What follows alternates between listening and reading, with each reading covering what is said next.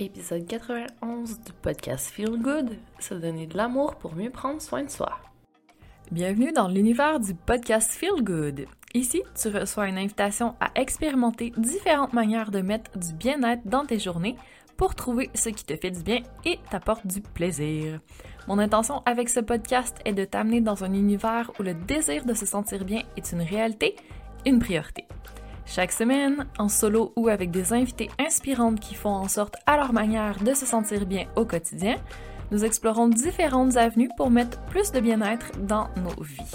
Je m'appelle Andréane et ma mission est de t'accompagner à faire en sorte de te sentir bien et satisfaite des sphères de ta vie. C'est ce que j'infuse dans chaque épisode et dans chaque outil que je crée pour ce podcast. J'espère que ça va te plaire. Donc si tu es prête à écouter les épisodes et à passer de la théorie à l'action, c'est parti! Le podcast Feel Good est présenté par le Journal de vie, l'allié rêvé pour démarrer ta journée de manière intentionnelle. Bien plus qu'un journal de gratitude, ton journal de vie te fournira de l'inspiration et t'aidera à garder en tête tes saines habitudes de vie, tes priorités et tes plus beaux moments. Et il y a aussi une version pour enfants. Tu peux te procurer un journal de vie via le lien dans les ressources de l'épisode et obtenir 10% de rabais avec le code AAG10. Salut et bienvenue à cet épisode du podcast Feel Good où on va parler d'amour de soi. Plus particulièrement, comment, pourquoi et quand commencer à se donner davantage d'amour et le lien que ça va avoir avec notre bien-être. Donc, installe-toi confortablement, commence déjà à te mettre dans de bonnes dispositions, ouvrir ton esprit et t'installer de manière à ce que tu sois réceptive à ce qui s'en vient. Alors, je réfléchissais à ça parce qu'on est en février, donc si écoutes l'épisode au moment de sa sortie, février étant le mois par excellence de l'amour, ben, je trouve ça pertinent de parler un petit peu plus de self-love à ce moment-là. Parce que depuis que je suis maman, je constate à quel point c'est facile d'aimer les autres. Mon petit Théo, je l'aime vraiment beaucoup, limite plus que moi-même. Je l'ai fait passer avant moi depuis sa naissance. Je lui ai tout donné et je fais la même chose avec mes chiens. Je fais un peu la même chose aussi avec mon chéri. Et tu peux insérer ici toutes les personnes que tu aimes et que tu priorises. À n'en pas douter, on a une capacité énorme à donner de l'amour. Mais étrangement, pour beaucoup, ça semble difficile de nous donner une bonne dose d'amour à nous-mêmes. Ça enlève rien aux autres, là, on s'entend si on le fait. Alors pourquoi on le fait pas? Qu'est-ce qui bloque? Comment ça se fait que on est beaucoup à être plutôt dans le jugement, à être dans être dur envers nous-mêmes plutôt que être plutôt porté à être notre cheerleader et à nous aimer? Parce que quand on y pense, c'est un peu dommage. Au final, la seule personne avec qui on va passer toute notre vie, de la naissance jusqu'à notre dernier souffle, c'est nous-mêmes. Et si on a passé tout ce temps à nous juger nous-mêmes, à nous punir, à nous comparer, à souhaiter être plus, à attendre, à remettre à plus tard le moment où on va enfin s'accepter et s'aimer, ben ce moment-là peut jamais venir et le temps va être long on n'aura jamais développé notre amour de nous-mêmes. C'est quand même dommage. Donc, là, on est dans la constatation. On va se mettre en mode observateur. Et lève la main si tu t'es déjà rendu coupable de jugement, de comparaison, de paroles dures, de dénigrement peut-être envers toi-même. J'en fais partie, je pense qu'on est plusieurs. Et on n'est pas là pour se taper sur les doigts. On va prendre une grande respiration.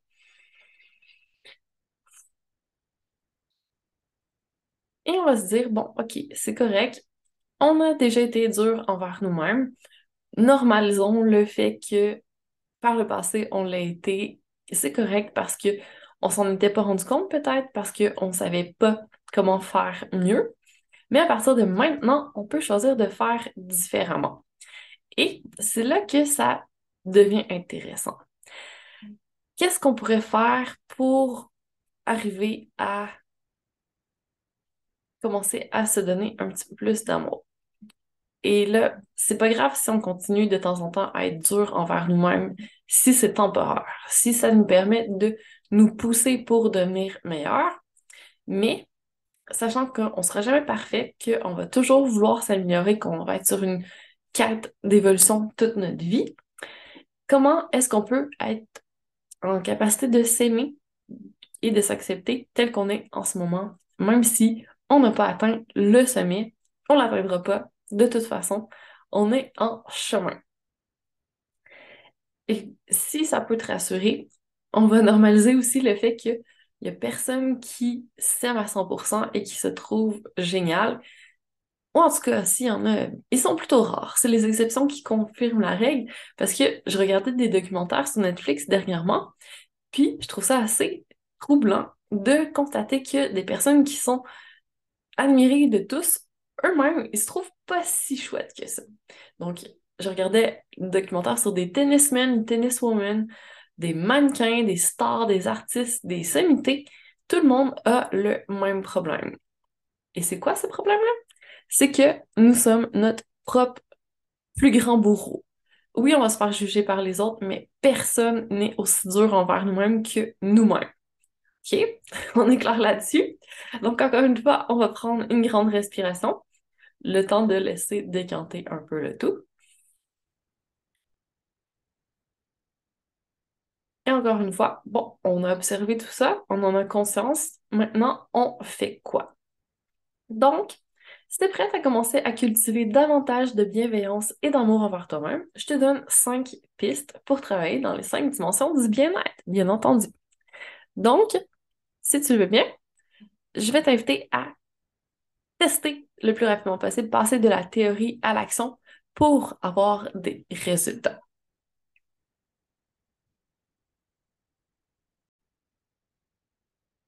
OK, alors le premier point sur lequel on va travailler, ça va être le FT ou le tapping pour travailler l'aspect plutôt énergétique. Donc pour commencer, je vais t'inviter à répéter la phrase suivante avec moi. Et après, tu pourras continuer avec un tapping Bicep Free Fast, BSFF, comme je te le montre sur euh, une vidéo que j'ai faite sur ma chaîne YouTube. Je vais te mettre le lien dans les ressources de l'épisode. Donc, la fameuse phrase point de départ pour amorcer ton tapping, ça va être je suis prête à prendre la responsabilité de mon propre bien-être et à commencer dès maintenant à me pardonner à m'accepter et à m'aimer malgré toutes les fois où j'ai été trop dure envers moi-même. Donc, tu peux le faire en tapant sur le côté de ta main et ça va amorcer le travail pour permettre de débloquer au niveau énergétique tout euh, ce qui pourrait t'empêcher d'avoir davantage de self-love envers toi-même. Et tu entends probablement Théo derrière moi. Ça ajoute un peu de trame sonore à ce podcast.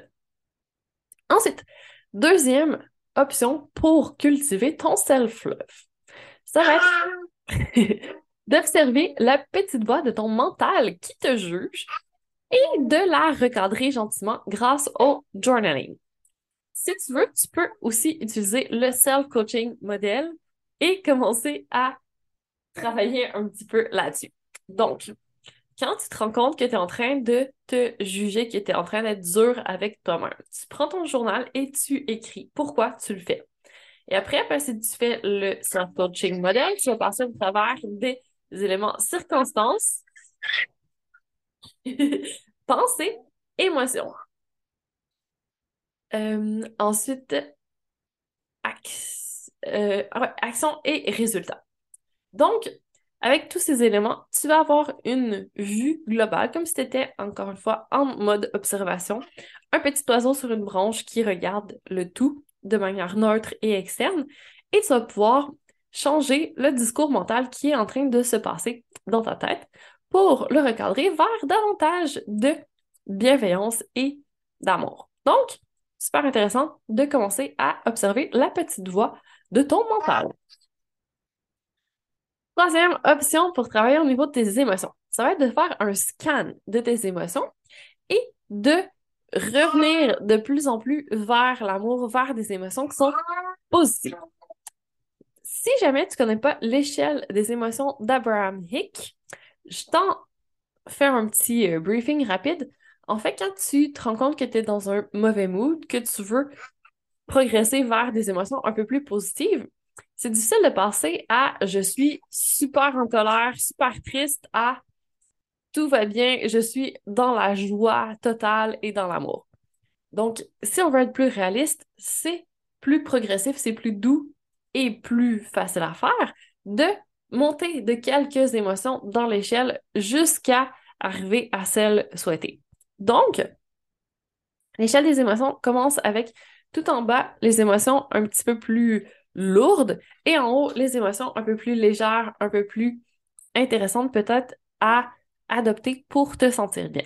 Donc, tout en bas, on a la jalousie, ensuite on monte à la haine, la rage, ensuite la vengeance, la colère, le découragement, le blâme, les soucis, le doute, la déception, l'accablement, la l'impatience, le pessimisme, l'ennui, le contentement, l'espoir, l'optimisme, les attentes positives, la foi, euh, l'ardeur, le bonheur, la passion, et tout en haut, on a la joie, la liberté, l'amour, l'appréciation. Donc, tu vois, il y a 20 grades à l'échelle. Et en fait, plus quand on monte d'un barreau à la fois, ben, plus on se rend vers des émotions qui sont positives. Donc, disons qu'on commence à la colère, qui est dans le bas de l'échelle, c'est le, la 17e, le 17e barreau. Ben, c'est dur de passer directement à de colère à joie, qui est le barreau tout en haut de l'échelle. Donc, si on veut sortir de la colère, on peut tendre qui, vers les émotions qui est juste au-dessus.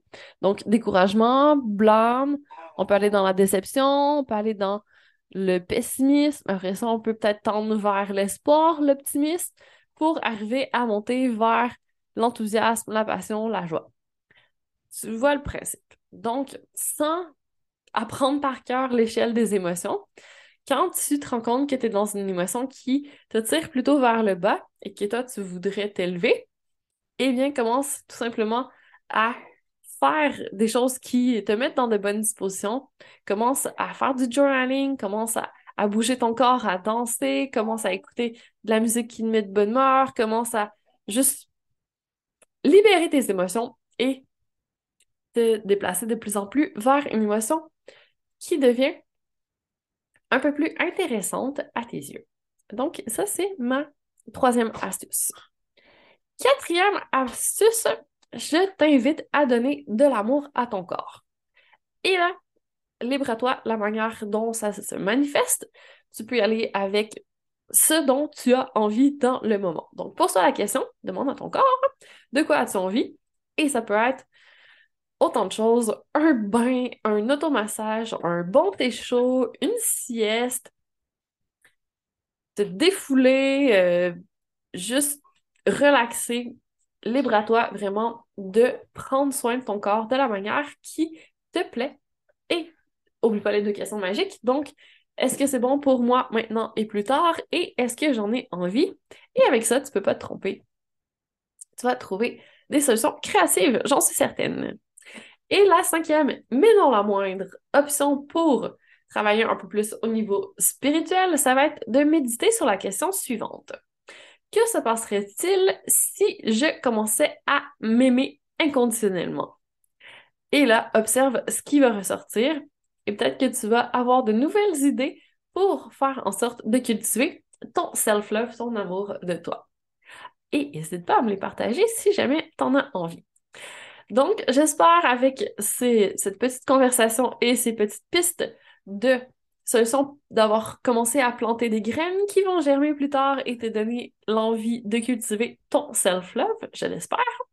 Et si tu as envie de continuer la conversation et de peut-être pousser un petit peu plus loin dans les manières de faire en sorte de te donner davantage d'amour, je t'invite à t'inscrire à l'atelier gratuit de février qui s'appelle Self-Love, la source de ton bien-être. Donc, il y a déjà une série là-dessus sur le podcast si jamais ça t'intéresse. Cette année, on fait en concentré, on fait une séance ensemble. Ça va être le 13 février à midi, heure du Québec, 18h en Europe. Et on va parler ensemble de s'aimer, comment faire en sorte de se vouloir du bien à nous-mêmes parce que c'est loin d'être égoïste, c'est même nécessaire. C'est juste l'élan qu'il te faut pour te prioriser et prendre soin de toi. Donc, quand tu favorises le fait de te sentir bien, c'est là que tu vas pouvoir donner le meilleur de toi-même à ceux qui t'entourent, à tes proches et aussi donner dans toutes les sphères de ta vie que tu as envie. Ça va mieux quand on a une coupe pleine, comme je dis souvent. Donc, si la conversation et le passage de la théorie à l'action t'intéressent, joins à moi le 13 février à midi en Québec, 18h en France, pour ce live où on va parler tout en douceur et cultiver le plaisir pour faire en sorte qu'on ressorte avec le cœur rempli d'amour pour nous-mêmes. Inscris-toi, c'est gratuit. Et si tu viens avec moi en live, tu peux t'attendre à de belles surprises. Donc, j'espère t'y voir. Que tu viennes à l'atelier du 13 février ou non avec moi, moi, je te souhaite beaucoup de self-love et de bienveillance envers toi-même. Et j'aimerais que tu me dises comment vas-tu te donner de l'amour aujourd'hui? Alors, sur ce, je te souhaite une magnifique suite de journée et je te dis à bientôt pour encore plus de Feel Good. Mille merci d'avoir pris le temps d'écouter le podcast Feel Good. Pour qu'encore plus de femmes comme toi le découvrent, je te serais reconnaissante si tu partageais l'épisode, me laissais un commentaire et une note 5 étoiles en fonction d'où tu m'écoutes, soit Spotify, mon site web ou encore iTunes. Merci de contribuer à la pérennité de ce podcast et à ce que plus de personnes se sentent inspirées à prendre soin d'elles. À la semaine prochaine pour la suite.